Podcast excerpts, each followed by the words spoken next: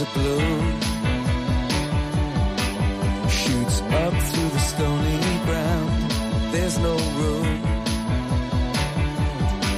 no space to rent in this town. You're out of luck. And the reason that you had to care, the traffic is stuck. And you're not moving anywhere. Comienza en Radio María Sexto Continente. Con el obispo de San Sebastián, Monseñor José Ignacio Munilla.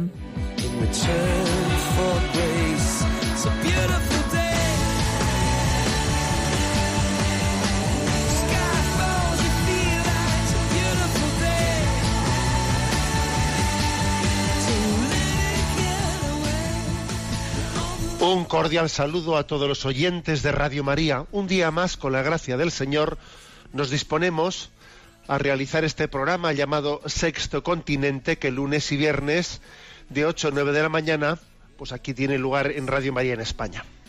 Una hora antes, en la hora peninsular canaria.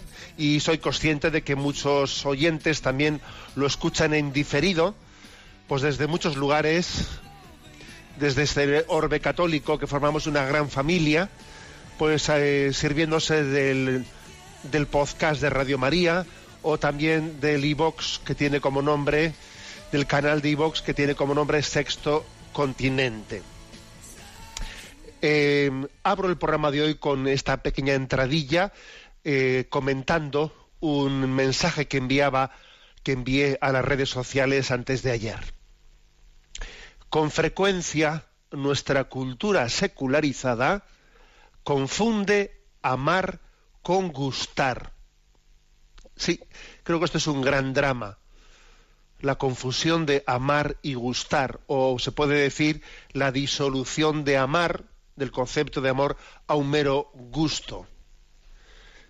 ¿Te gusta esa persona? Sí, se gustan estos, estas dos personas. Casi ha llegado a ser sinónimo de si se aman. Es un drama el hecho de que hayamos no, no hayamos distinguido, hayamos llegado a confundir querer y sentir. No es lo mismo querer y sentir. Claro, es diferente. ¿eh? La voluntad eh, es una cosa y las emociones es otra cosa. ¿eh? Confundir una cosa con la otra es, supone es una grave inversión antropológica que tiene muchas consecuencias para nosotros. Repito, ¿no? La, el mensaje enviado a redes. Con frecuencia nuestra cultura secularizada confunde amar con gustar. Pero como nos decía San Juan Pablo II, amar es lo contrario de utilizar. Amar es lo contrario de poseer. Pensamos que amar es tener derechos, pero la ironía del amor es que el amor se funda en renuncias. Pensamos que amar nos legitima a tener y nos olvidamos que amor es ceder, darse. Decía Kiko Argüello que amar es obedecer, amar es darse, amar es ser un cordero degollado, llevado al matadero todos los días. Ese es el amor de Jesucristo. En definitiva, amar es hacer lo que tenemos que hacer para ser dignos de ser amados. Esta es, este la gran revelación del amor mostrada en Jesucristo. Amar es hacer lo que tenemos que hacer para ser dignos de ser amados. Solamente así podemos dar una respuesta a esa gran confusión de la cultura secularizada que reduce amar a gustar. Sexto Continente es un programa que tiene también con vosotros una interacción a través de las redes sociales, a través de la cuenta de Twitter y de Instagram que lleva uh, que tiene el nombre de arroba obispo munilla, a través del muro de Facebook, que tiene mi nombre personal de José Ignacio Munilla, y también decir que hay una página multimedia en ticonfío.org, desde la que se puede tener acceso a todo el tipo de, pues, de programaciones anteriores y también de otro tipo de servicios que hemos podido ir prestando. Y decir que hay una cuenta de correo electrónico sextocontinente arroba radiomaria.es a la que podéis hacer llegar vuestras consultas y aportaciones para este programa. Bueno, ¿qué tema he elegido para central, digamos, para el programa de hoy? Pues algo que tiene mucho que ver con la entradilla que hemos realizado. Esa entradilla decía que nuestra cultura secularizada confunde amar con gustar. Y yo quiero comentar un, un artículo muy interesante que se publicó en Religión en Libertad el sábado. Sábado día de San Sebastián, por cierto, que aquí celebramos en, en San Sebastián con toda la solemnidad, pues su, su, vamos, su, nuestro patrono, vamos. Y decir que ese mismo día Religión y Libertad publicó un artículo con este título, 12 errores que convertidos en hábitos pueden dar al traste con el matrimonio más sólido. ¿eh? Es decir, 12 hábitos potencialmente destructivos del matrimonio. En la editorial Libros Libres ha publicado ¿no? recientemente un libro, El desafío del amor, un reto de 40 días, ¿eh? hablando de este tema. ¿eh? es un libro que, viene a, dar respuesta a esas situaciones de crisis que se van incubando ¿no? pues en el matrimonio. Bien, pero mm, sin, eh, digamos, sin resumirnos, o sea, sin circunscribirnos a ese libro, hay, una, hay un blog que se llama Paseos, que, es de, David Wills, asesor matrimonial, que él es el que ha publicado eh, un artículo sobre estos 12 hábitos potencialmente destructivos eh, del matrimonio, que es el que recoge pues, ese artículo de Religión en Libertad y lo traduce al castellano, bueno, y yo pues a mi manera, con un poco de libertad, pues voy a intentar eh, mm, trasladaros ahora en este programa, porque me parece que es muy interesante y porque incluso me parece que los que no tenemos la vocación al matrimonio, aprendemos mucho, porque yo creo que una de las características eh, de, nuestra mm, de la Iglesia católica, de la espiritualidad católica, es que todos aprendemos de la vocación de los demás. Cada uno tiene su vocación, pero las vocaciones se iluminan mutuamente, se aprende mucho unas de otras. ¿eh? Bueno, vamos a ello pues. Eh, doce hábitos potencialmente destructivos del matrimonio. Primero, el criticar continuamente. Estar siempre criticando. Es como una luz de aviso, ¿no? Tú vas en el coche y se enciende una luz que dice aquí falta aceite. Bueno, pues aquí hay una luz roja que se, que se enciende, que es cuando queda patente que la mayoría de las veces estamos criticando pues al esposo o a la esposa. ¿Mm? Somos mucho más críticos, juzgando críticamente al otro en vez de tener comentarios o pensamientos motivadores. ¿Mm? Cuando uno tiene más tendencia a ver lo negativo que lo positivo, como se dice popularmente, que se lo haga ver, que se lo haga ver porque, porque es curioso. En el fondo, cuando tú tiendes a ver lo negativo, creas lo negativo. Cuando tú tiendes a criticar, estás generando lo que estás lo que estás formulando, fíjate. En el fondo casi conviertes en lo que qué es lo que esperas. Eso es lo que esperas, porque es lo que estás viendo, ¿no? Sin embargo, Dios cuando nos ve, nos mira con esperanza. Y yo si veo ¿no? a otra persona y solamente veo sus defectos, mi mirada dista mucho de la mirada de Dios. Es una espiral descendente que termina fatal. ¿eh? y que muchas veces comienza por esto, por una, por una tendencia hipercrítica que puede estar escudada en el perfeccionismo incluso, ¿eh? O sea, es decir, con buena intención, queriendo, queriendo ser perfectos. ¿Acaso no dijo el Evangelio, sed perfectos como vuestro Padre Celestial es perfecto? O sea, que es que el demonio tiene la capacidad de hasta servirse, ¿no? De la palabra de Dios para intentar desviarnos de, la misma palabra de Dios. Desde, desde, el perfeccionismo o desde la falta de paciencia, ¿eh? se puede ser hipercrítico y eso es demoledor. Segundo hábito potencialmente destructivo, dividirlo todo en la vida del matrimonio y de la familia, lo suyo y lo mío, lo de él y lo de ella.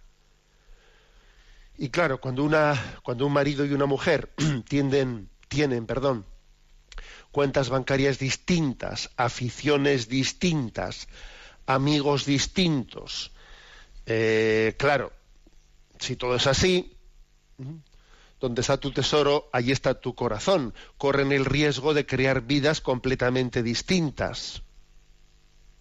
Claro. Donde está tu tesoro, allí está tu corazón. Si cada uno tiene las cosas por su lado, si esto es de papá, esto es de mamá, a veces escuchan cosas como esas, ¿no?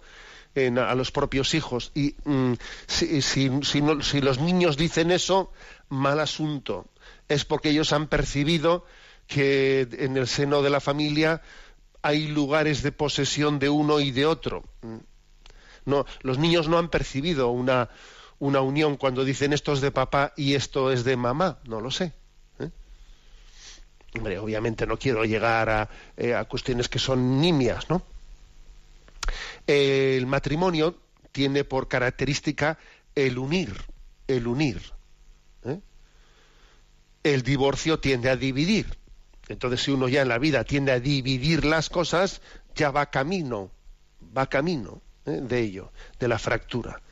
Antes de la fractura se suele producir, obviamente, una progresiva división. Tercer hábito potencialmente destructivo del matrimonio. Poner el matrimonio en espera mientras que se crían los hijos. ¿eh? Eso también es frecuente.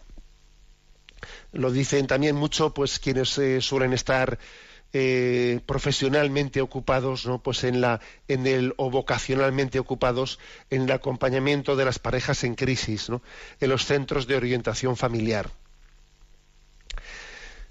Cuando hay personas, entre comillas, bien intencionadas, que se centran ¿no? en sus hijos y se olvidan de invertir sus energías en el matrimonio. ¿Mm? Entonces reducen su relación a una especie de sociedad de coeducación. Pues el matrimonio tiene como finalidad la coeducación de los hijos y todo está centrado en eso. Pero claro, es un error, ¿eh? es un error, porque lo que los niños esto me lo habéis escuchado aquí más de una ocasión, ¿no? Lo que los hijos necesitan no es un super papá y una super mamá. Lo que los niños necesitan son un padre y una madre que se quieran mucho. Eso es lo que necesitan. Que es muy distinto, ¿eh? Es muy distinto.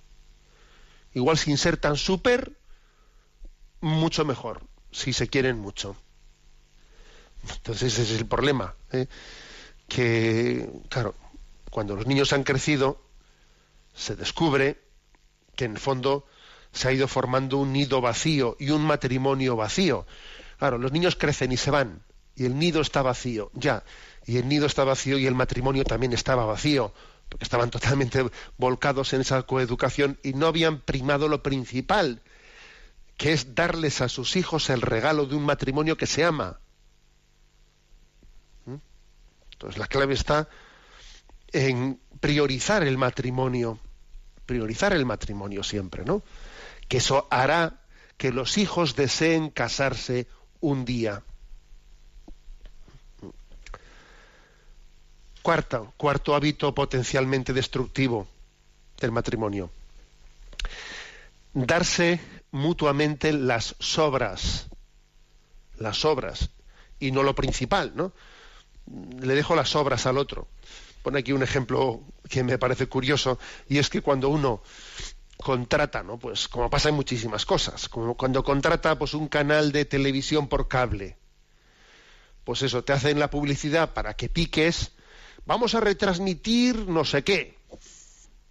Y bueno, y uno pica, contrata el, ese canal de, televisión por cable y le transmiten eso que estaba publicitando el primer día. ¿eh? el primer día, porque claro, luego ya en cuanto que le han dado pues esa especie de primicia que era la atractiva para que uno comprase eso, luego ya pues lo que viene por detrás tiene muchísima menos calidad, ¿no? Y dice, bueno, a veces con la, a veces pasa algo parecido ¿eh? Eh, con las parejas casadas, que se dan el uno al otro lo mejor al principio de la relación, ¿no? Pues para crear un, o sea, porque uno no tiene al otro, no le tiene y entonces pues quiere enamorarle y para querer enamorarle le oferta lo mejor y una vez que ya lo ha hecho, pues ya le da las obras, le da las obras, ¿no? Eso es un gran error. ¿eh? Hay que decir que la clave del amor cristiano está en que todos los días, todos los días, eh, tiene que volver a... O sea, no, podemos vivir de las rentas, ¿no? El amor es gratuito. Luego, si es gratuito, todos los días tiene que mostrarse. Y no vivimos de las rentas. Todos los días tiene que renacer de nuevo. O sea, esforzarse por seguir dando lo mejor el uno del otro profundizar en ese amor con respeto, con, con, una conciencia de que un cristiano está siempre en estado permanente de conversión y que el mejor regalo que yo pueda hacer al matrimonio es mi disposición a estar siempre en estado permanente de conversión. ¿Cuál es la mejor oferta que puedes hacer a tu, a tu esposa, a tu matrimonio, a tus hijos? Tu conversión que, no te quepa la menor duda. Todo lo demás es dar sobras. Todo lo demás es dar cosas por no darte tú. Eh, ojo, esta es la clave de la felicidad de un matrimonio. Darse mutuamente las sobras en vez de ofrecer mi conversión. Quinto hábito potencialmente destructivo. Guardar rencores y llevar la cuenta. ¿Eh? Esto puede ocurrir y hay personas que son además muy sensibles y que tienden a ser, por ser hipersensibles, tienen el riesgo de ser rencorosas y llevar cuenta de las cosas y no olvidarlas, ¿no? ir apuntándolas en el debe de la otra persona. Entonces, utilizar las heridas antiguas como munición en las discusiones es fatal. Es fatal. ¿eh? Igual que se dice eso de que, no que es muy malo corregir a un, a un hijo poniéndole como modelo a tu otro hermano. Mira a tu hermano, que es muy malo hacer eso. Bueno, pues también es muy malo cuando se, va, cuando se va a hablar dentro del matrimonio, empezar a sacar trapos sucios porque aquello que pasó, mira, no utilices heridas antiguas como munición en las discusiones, sino que es obvio que hay que vivir en el momento presente y para ello hay que ejercitarse con prontitud cuando han acontecido cosas que pueden generar heridas, hay que ejercitarse en pedir perdón y acoger el perdón. Eso de que el ideal es que no, de que no termine un día de, de no irse, no irse a dormir, no terminar el día sin haberse pedido perdón, si hay que pedirse perdón en, en algo, ¿no? No dejar que la noche caiga sin haber reseteado, sin haber puesto el cuenta kilómetros a cero.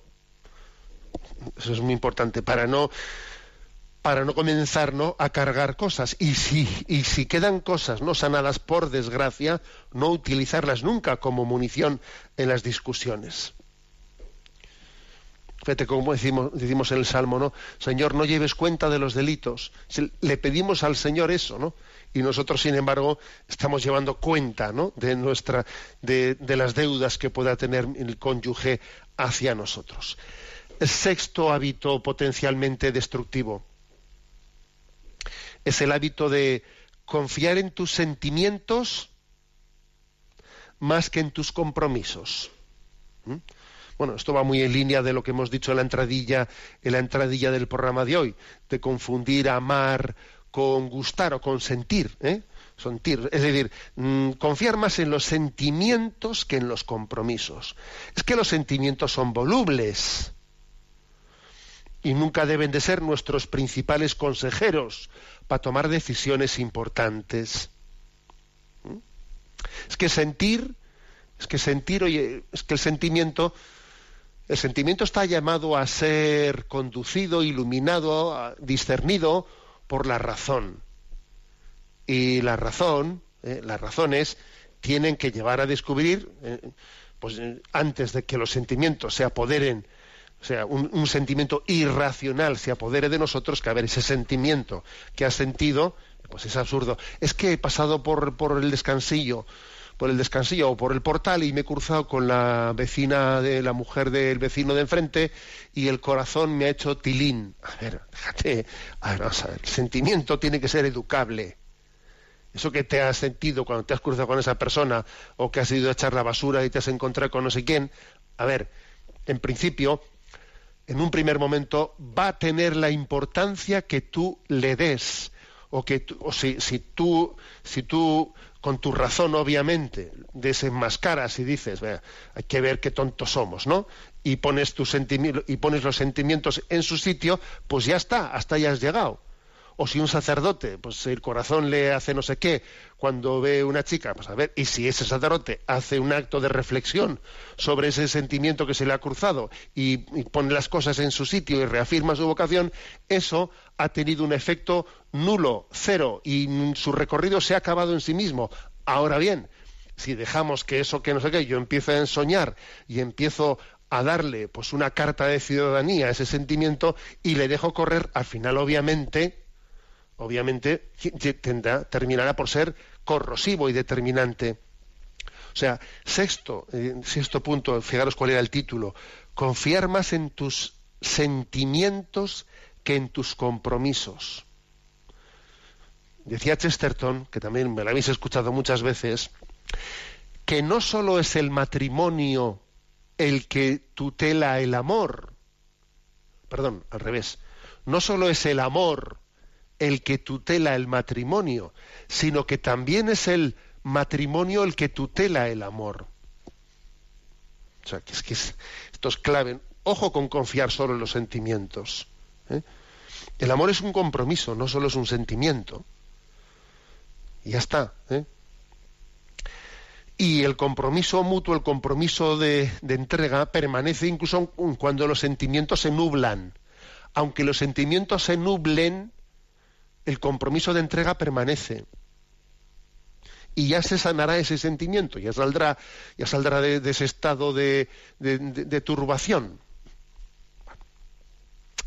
Como veis, son, eh, son unas, eh, unos discernimientos muy potentes, ¿no? Que nos que sirven para los que son casados y para los que no somos, porque aquí el demonio a la hora de tentar, pues la verdad es que es bastante previsible y por uno o por otro lado nos, nos afecta mucho a todos nosotros. Bueno, escuchamos esta canción. Yo tengo un nuevo amor de Roberto Orellana.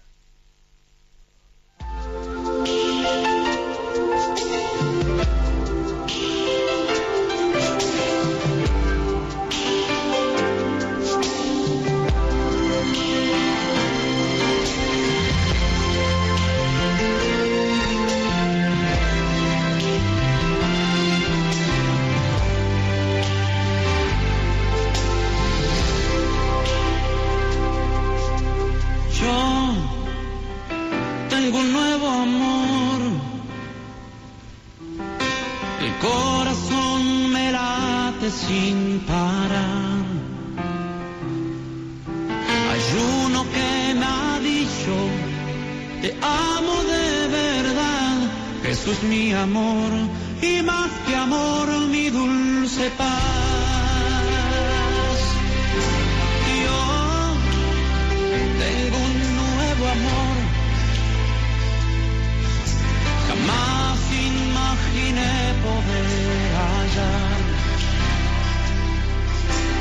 aquel que le dio a mi vida una razón para amar. Jesús mi amor y más que amor mi dulce paz. Siento que tengo ganas de volar al firmamento, gritarle al mundo entero lo que estoy sintiendo ya encontré mi dulce amor, Jesús es toda mi verdad y nunca yo me cansaré de repetir hasta el final que ahora yo tengo un nuevo amor, el corazón me late, el corazón me late sin pagar, uno que me ha dicho, hay uno que me ha te amo de verdad, esto es mi amor, y más que amor, mi dulce paz. Yo tengo un nuevo amor, jamás imaginé, jamás imaginé poder hallar aquel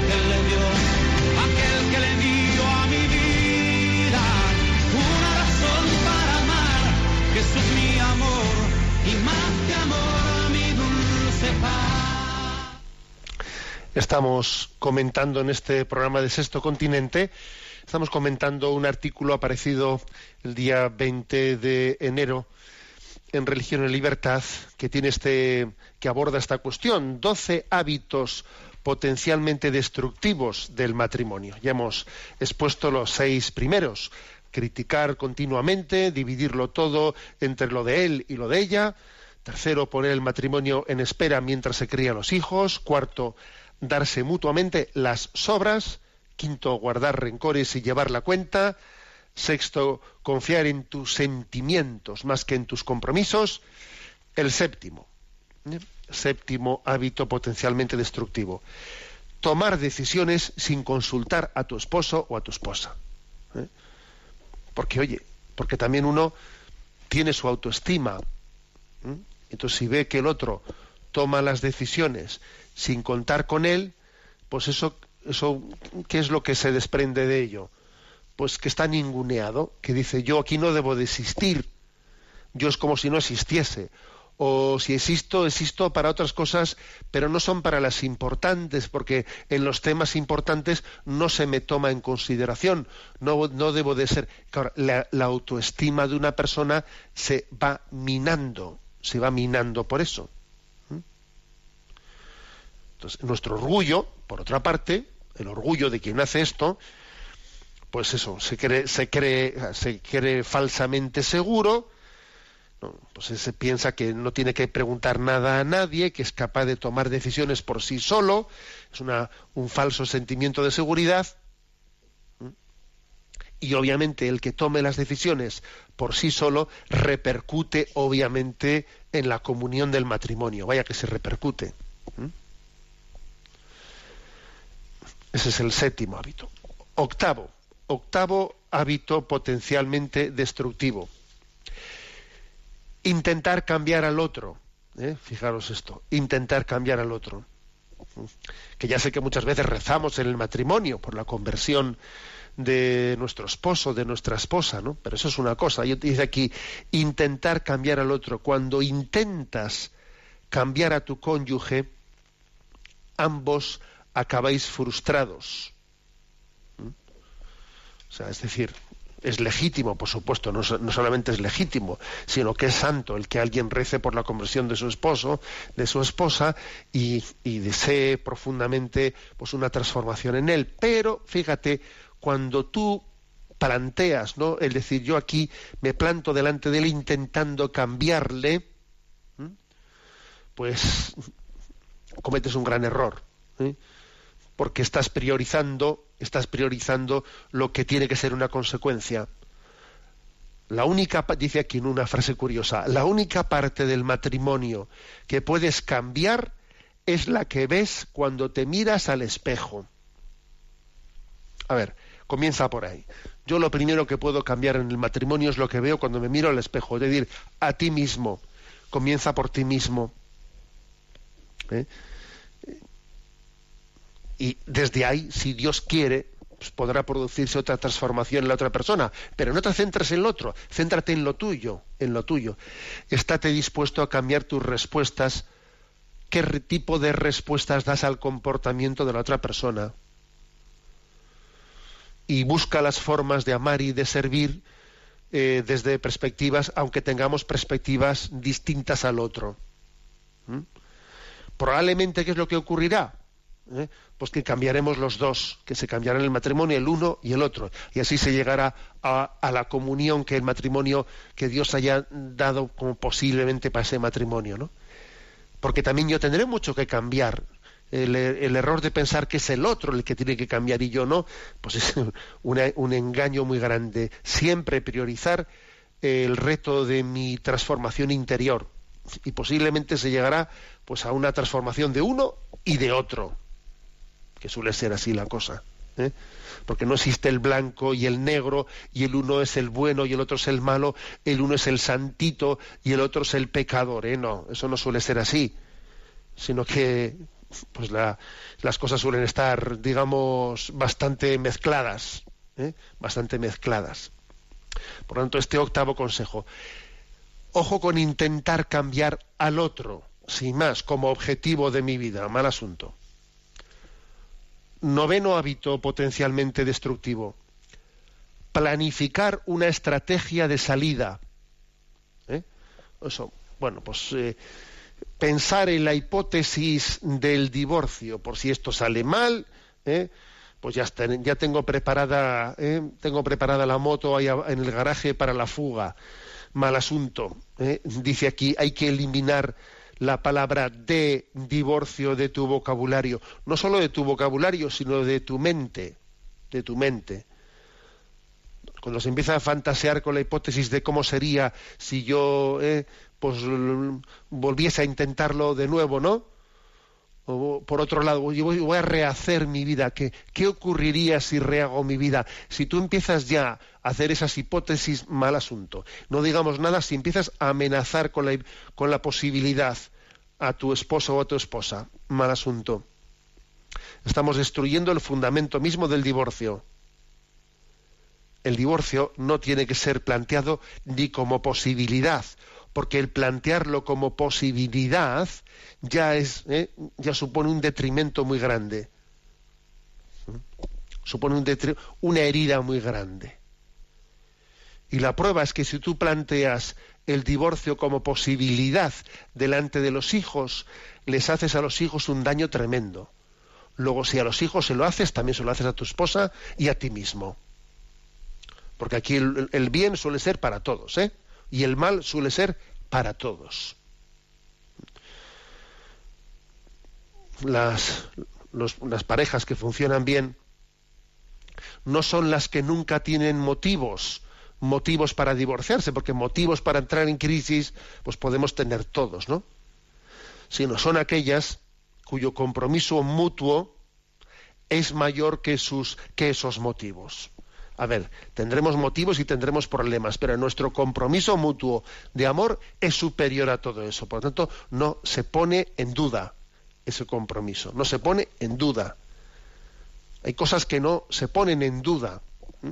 Yo recuerdo perfectamente que la víspera de mi ordenación sacerdotal, que en la oración que le hice al Señor, le dije, a ver, Señor, yo en el momento en que, en que el obispo ponga sobre mí las, las manos en, esa consagración, en el diaconado más bien, es cuando haces esa promesa, pues yo ya no me voy a permitir a mí mismo dudar. ¿Mm? A mí mismo dudar, ¿no? Ya no es momento de, de esa duda, ¿no? Lo curioso es que aquí, pues Eh, por ejemplo, lo que pasa con el matrimonio, ¿no? Y es que como hoy en día no existe noviazgo, la gente en lo que tenía que hacer el noviazgo viven entregándose como si fuesen marido y mujer, en vez de estar discerniendo si son verdaderamente el uno para el otro. Y luego llegan a casarse, y cuando llegan a casarse, entonces ya empiezan a discernir si me tenía que haber casado con este. Claro, cuando tuviste un noviazgo, jugaste a ser marido y mujer, y luego cuando, cuando estás casado empiezas a pensar si me debía haber casado. ¿Y cuál es el resultado de todo esto? Que llegamos a un momento en el cual ya la gente ni se casa ni se nada. ¿eh? ni, ni, se es novio ni se casa uno. Sencillamente se convive a ratos, hemos deformado totalmente, ¿no? Hemos ido deformando todos los pasos necesarios en la, en la configuración del matrimonio. Bueno, ese es el hábito destructivo número nueve, planificar una estrategia de salida del matrimonio. Décimo, ocultar el hecho de que estás casado delante de los demás. No dice, ojo, esto ya es otra luz roja que se te enciende y te dice, ojo, esta ya es luz roja que te dice, este coche puede hacer pum en cualquier momento. ¿eh? Si estás ocultando deliberadamente tu estatus como persona casada o estás transmitiendo disponibilidad eh, flirteando, si te quitas el anillo o actúas como soltero con tus amigos solteros o en los bares, entonces ese coche ¿eh? está a punto de hacer pum. Esos engaños sutiles son en sí mismos formas de infidelidad, aunque nunca desemboquen o hayan desembocado en un encuentro sexual. No te engañes. ¿Mm? Punto 11 de estos hábitos potencialmente destructivos. Ver pornografía o leer novelas o cómics eróticos como si fuesen un entretenimiento inocuo. Cuando tienes fantasías sexuales eh, en las que no está tu cónyuge, en el fondo estás cometiendo un acto de infidelidad matrimonial. Sí, no olvidemos que fue Jesucristo el que dijo, quien mira a una mujer con lujuria ya está cometiendo adulterio en su corazón. Me acuerdo perfectamente que a San Juan Pablo II eh, no sé qué discurso dio, ¿no? Y en el que habló de esto, bueno, le montaron un espolio a unos medios de comunicación. El Papa dice que se comete adulterio pensando en otra mujer, tal. El Papa predicó sobre la frase de Jesucristo. Quien mira a una mujer con lujuria ya cometió adulterio en su corazón. ¿Mm? Es que eh, la infidelidad comienza en la mente, no comienza en la cama. La infidelidad comienza en tu corazón, antes que en tus actos. Comienza en tu corazón. ¿Mm? No vale con ser físicamente monógamo, sino que hay, que serlo espiritualmente. ¿eh? Espiritualmente. Y el 12, el número 12, entre los hábitos potencialmente destructivos, que es el último, y no por ser el último es el menos menos importante, sino que en el fondo los encierra a todos. Eso es como dice, estos diez mandamientos se encierran en dos. Bueno, pues esto es algo parecido. El número doce, en el fondo, los, lo encierra, encierra a todos. Dice, un hábito destructivo, ser egoísta, ser egoísta. A ver, ya sabemos que todos por naturaleza tenemos una tendencia al egoísmo, pero es que el matrimonio solo puede funcionar acabando con esta clave. Es que el matrimonio es lo contrario al egoísmo. Es que ser egoísta y estar casado, claro, es eso, es, es un matrimonio muy mal avenido, muy mal avenido. Ser egoísta y estar casado es como ser ateo y ser cura. Oye, tú, ateo y cura a la vez, eso es un poco complicado, ¿eh? Bueno, pues ser egoísta y casado, muy complicado, ¿eh?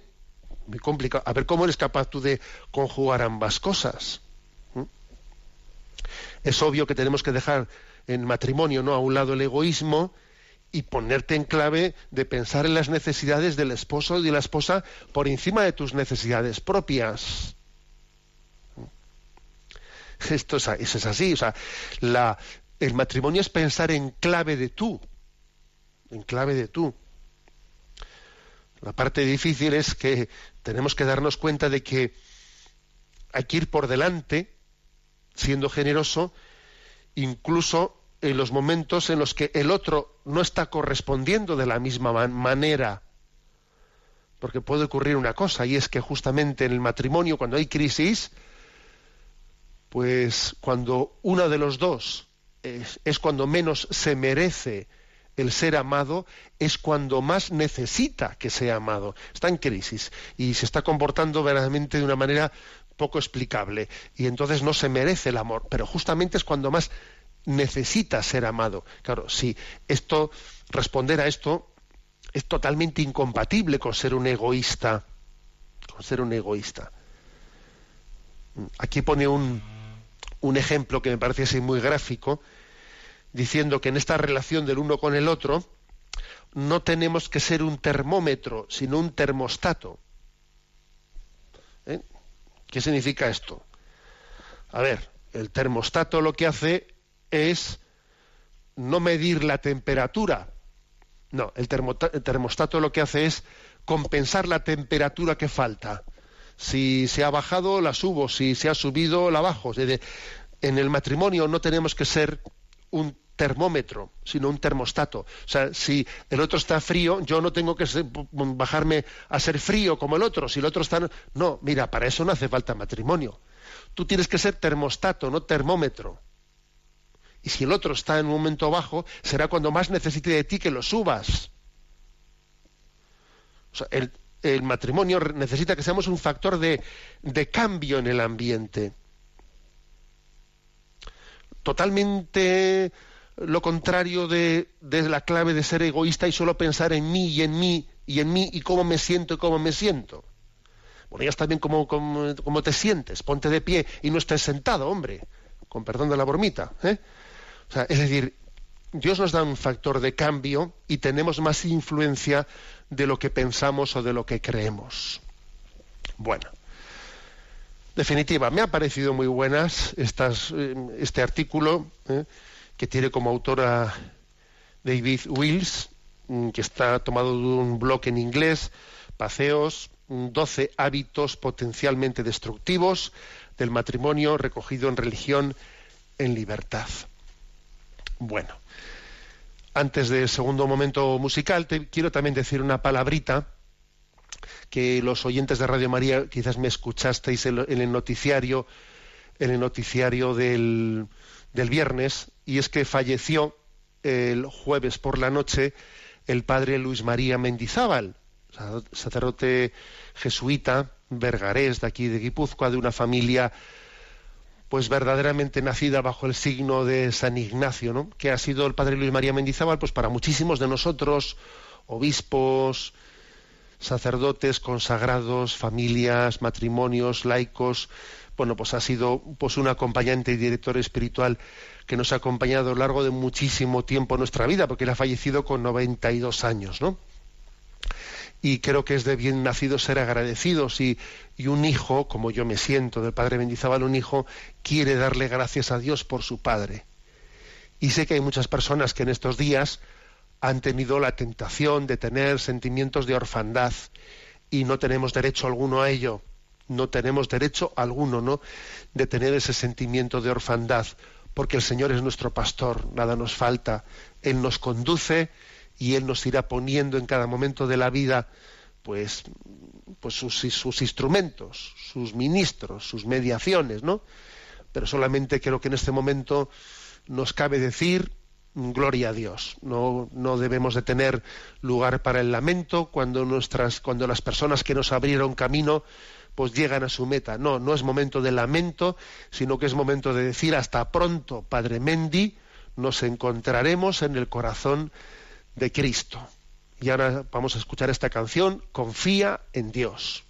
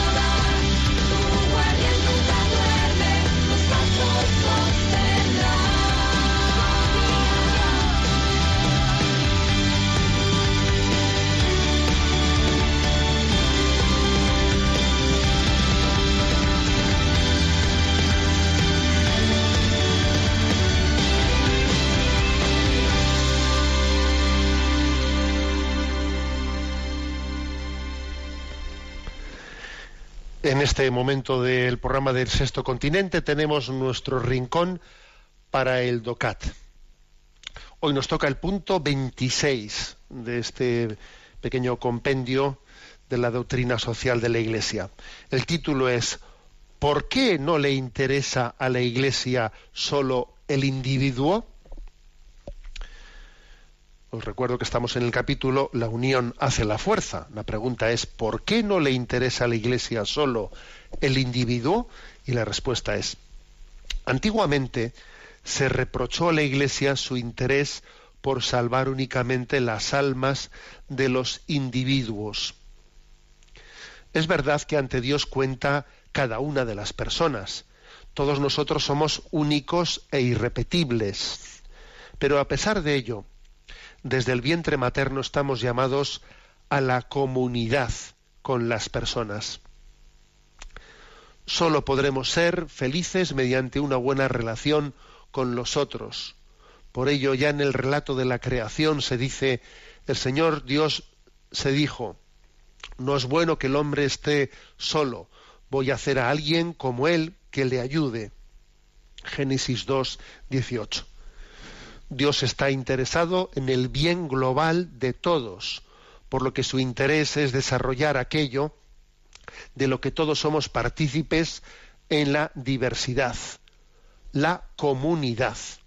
Bueno, bueno la verdad es que quizás eso de que comienza diciendo antiguamente se reprochó a la Iglesia su interés por salvar únicamente las almas de los individuos, vamos a ver, yo creo que nosotros siempre hemos distinguido, o por lo menos no hemos utilizado la persona individuo. Yo creo que en la tradición de la Iglesia se ha utilizado el término persona. ¿Mm? Por ejemplo, el padre Jorge Lorin, jesuita, también fallecido, tuvo un libro que, fue un bestseller increíble con más de un millón de ejemplares de venta, etcétera, ¿no? Para salvarme, ¿eh? para salvarme. Y recuerdo haber escuchado alguna crítica al título de ese libro. No debería de haberse titulado Para salvarnos en vez de para salvarme. Bueno, pues quizás, quizás sí, quizás ese título eh, pues hubiese, hubiese conjugado más ¿eh? con esta con esta con este matiz que, que, aquí quiere comentar este punto del tocat pero obviamente a ver ese título para salvarme es plenamente confluyente pues con pues con el evangelio porque el evangelio dice si alguien quiere eh, si, quiere entrar al reino de Dios renuncie tal tal y habla y habla también en primera persona no habla en primera persona de, en segunda persona del plural, sino en segunda persona del singular. Renuncia, entra por la puerta estrecha, ¿eh? o sea, es decir, que el Evangelio no se arma un lío entre el singular y el plural. Hay veces que dice, el que quiera venir en pos de mí, renuncia a sí mismo, y otras veces lo dice en plural. Entrad por la puerta estrecha, lo dice en singular o lo dice en plural. Mm, la cuestión está en que, aunque lo diga, entendamos que aunque se diga en singular, nosotros no hablamos de individuos, sino más bien de personas. Y la diferencia entre individuo y persona es que la palabra individuo está subrayando únicamente la originalidad y no la comunicabilidad de esa persona, mientras que la palabra persona está haciendo referencia a la relacionalidad. ¿eh? A la relacionalidad una persona siempre es en relación con alguien. ¿eh? Por eso también a la Iglesia no le gusta tanto hablar de ciudadanos, ¿eh? no. Le gusta hablar más de, pues de hijos de Dios, que es un término relacional, ¿eh? y, de familia, que obviamente la familia es la cuna, la cuna de la, de la sociabilidad y de la relacionalidad. Bueno, en definitiva, desde nuestro espíritu cristiano siempre remarcamos nuestra vocación a la comunión. Y ojo, eh, que nuestra cultura actual remarca en gran medida eh, la autonomía. Yo soy autónomo, mi la autonomía, ¿no? Todo es auto, auto, ¿eh? auto no sé qué, auto. pues es que la, Iglesia remarca precisamente esa, la faceta, no voy a decir contraria, pero sí que la que es verdaderamente contra, contra vamos, la que está complementando, ¿no? Nuestra vocación a la comunión. No es que la Iglesia niegue la capacidad del hombre de, gestionarse, pero es que eh, tiene que hacerlo integrado en una vocación a la comunión. A la comunión. Esta es la, esta es la clave de la, en la que tendremos siempre que, que subrayar. Aquí se nos, se nos ofrece un texto de Génesis 4.9. El Señor dijo a Caín, ¿dónde, ¿dónde está tu hermano Abel? Y respondió Caín, no sé, ¿acaso soy yo el guardián de mi hermano? Es curioso este texto. ¿eh? porque es como un querer escaquearse de nuestra de nuestra responsabilidad para con, para claro que eres el guardián de tu hermano todos somos los guardianes unos de otros ¿eh? cada vez que nos presentamos delante de Dios y le decimos Señor qué hay de lo mío el Señor te dice ¿y dónde está tu hermano? Y es muy típico que en nuestra oración para con Dios se suele retratar esa tendencia individualista, que hay de lo mío, que hay de lo mío. Suele ser muy buen signo que cuando alguien va a orar delante de Dios mm, vaya y le presente a sus hermanos. Y por cierto, no es difícil imaginar, ¿no? Cómo a Dios le puede conmover, al corazón de Dios le puede conmover que alguien que esté inmerso en muchísimas necesidades, sin embargo, en su oración en primer lugar, ¿no? pues se presenten ¿no? las, necesidades de los demás. Eso ha de conmover al corazón de Dios, porque en el corazón de Dios caben todos. Es un misterio, ¿no?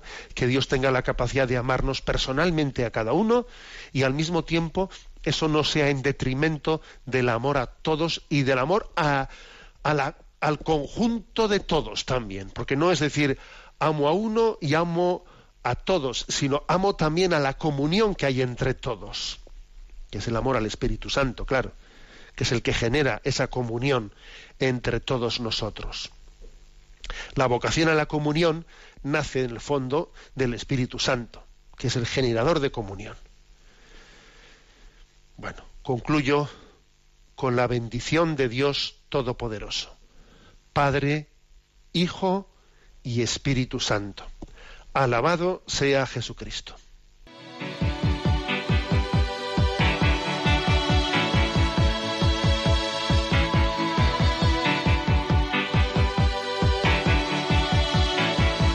The heart is a balloon, shoots up through the stony ground. There's no room, no space to rent in this town. You're out of luck. The reason that you had to care, the traffic is stuck. And you're not moving anywhere.